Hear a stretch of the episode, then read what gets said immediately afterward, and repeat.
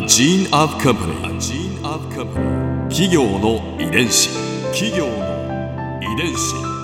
全国に546万社以上あるとされる日本の企業その企業の数だけ理念があり使命があり人間ドラマがありますこの番組ではさまざまな企業のトップや社員の方にお話を伺いながら成長する企業の DNA を解明していきます企業の遺伝子ナビゲーターは私千葉なクララとクオン株式会社代表の武田隆さんです。武田です。よろしくお願いします。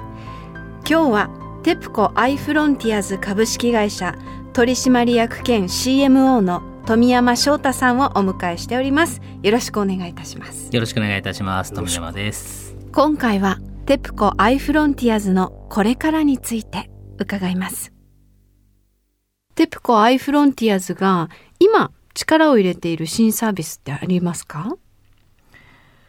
スマートフォン用のモバイルバッテリーのレンタルサービス、うん。えー充連というサービスなんですけども、はい。これが7月の2日にスタートしました。お最近ですね、はい。うんうんうん。これは皆さんスマートフォンのモバイルバッテリー最近お持ちの方もいらっしゃるかと思うんですけれども、持ち歩いてますよ。なんかいつ充電が切れるかわからないですしだから出先のカフェとか。えちょっと飲み屋さんのこう電源をお借りしたりとか。そんな感じです。えですよね、うんうんでその時にはそのバッテリーをうんうん、買いますよね。あ買うことあります、ねえ。意外な出費でね、ええで買うんだけどもまたそれは家に置きっぱなしにしちゃうとかあります。カバンに入れてるんだけども電池がうん。なくてまたもう一個買っちゃうと、同じものいっぱいあります。ありますよね。はい。よく聞きます。数千円しますよね。えそう意外と高いんですよね、えで、まあ、家電量販店行くと売ってるんですけども、うん。充電されてないバッテリーが売ってたりとか。あそうですよね。だからすぐ使えなかったりするんですよね。うん。というあの最近のそのニーズに対して、うん。えー今回のこの充電というサービスははい。1日300円で充電がされているモバイルバッテリーをレンタルするという考え方です。うん。バッテリーをレンタル。はい。ほう。どこで借りれるんですか？今これは実証実験中なので東京のお台場エリアうん。に、えー20箇所このバッテリーが借りられる、うん。えーステーションが設置されています。レンタサイクルみたいな容量ですね。そうですね。で、えーポイントはそこで借りるのが1日翌日の24時まで300円で借りられるとうん。いうのでもちろん買うよりすごくあのリーズナブルですし。ステーションから借りて、うん。翌日また他のステーションでもいいんですね。はい、他のステーションに返すのでも問題ないです。問題ない、はい。うんですので、まさにシェアリングの自転車と同じ感覚ですね。便利ですね。そのあのバッテリーはどれぐらい充電できるんですか？はい、今実際にここにバッテリーを持ってきてるんですけれども、はい、今目の前に持ってきていただいてます。なんかねおしゃれですね。あなんか華やかな感じですね、かわいい。はい、えーとこのバッテリーはですね、だいたいスマホ1.5回分ぐらい充電できる容量を持ってます。ちょうどあの私今左手に持ってるんですが手の中にこう収まるくらいですね。普通のスマホより小さい感じ小さいですね。二回りくらいちっちゃいかな。でこのモバイルバッテリーは、うん。実はケーブルが充電口が付属してまして、ええうん。あスライドでオープン。はい、あ出てきた。で今お持ちなのはええ iPhone 用のはい。タイプでして、あなるほど。ここのねジャックが差し込み口が、え iPhone ー武田さんが持っってるのが、えー最近増えてきた USB-C のあタイプ。だ。で私が持ってるのは USB マイクロという通常の Android の,、うん。あのスマートフォンによく使われているタイプと。うんうんなのでこれをこう挿して、えースマホにこう沿わして使えると。iPhone を借りていいですか？はい。どうぞ。充電していいですか？どうぞ。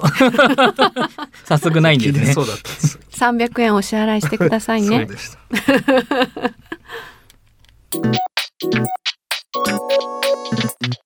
企業の遺伝子。これは皆さんにいつも伺ってる質問なんですけれども100年後の未来うん。テプコアイフロンティアズはどんな会社になっていると思われますか？またはなっていてほしいですか？変な言い方かもしれませんけどもテプコアイフロンティアーズはうん。100年後はうん。まあなくなっているべきなんだろうなと。今い盛り上がりましたよね未来について。えどうしてですか、その心は。あのテプコアイフロンティアーズを設立した狙いとしてはうん。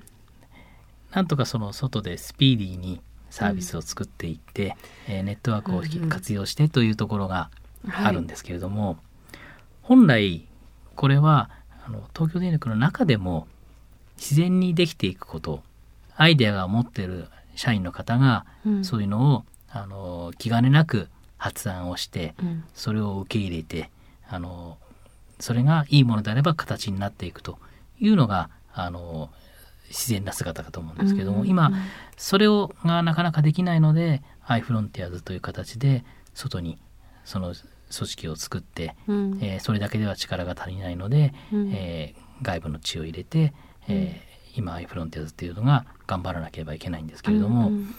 まあ将来的にはそれが自然に東京電力の中で行われているというのが、あのあるべき姿なんだろうなと。というのは私が勝手に思ってまして、そうするとこのアイフロンティアーズっていう会社もあのもうその時には必要がなくなっていると。うんなので、えー100年後の未来についてはあの TEPCO i-Frontiers っていうのはあなくなっているのがあのいい姿なんじゃないかと。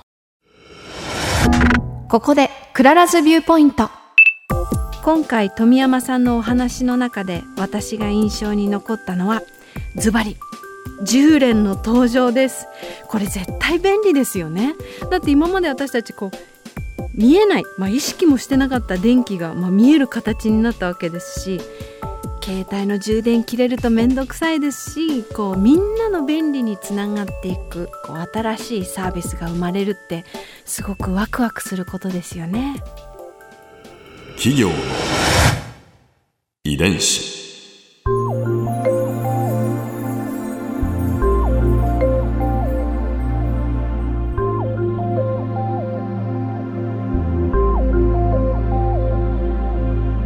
この番組はポッドキャストのほかスマートフォンタブレット向けアプリ JFN パークでも聞くことができます。お使いのアプリストアからダウンロードして企業の遺伝子のページにアクセスしてみてください。それでは来週もまたお会いしましょう。企業の遺伝子ナビゲーターは私千葉なクララとクオン株式会社代表の武田隆でした。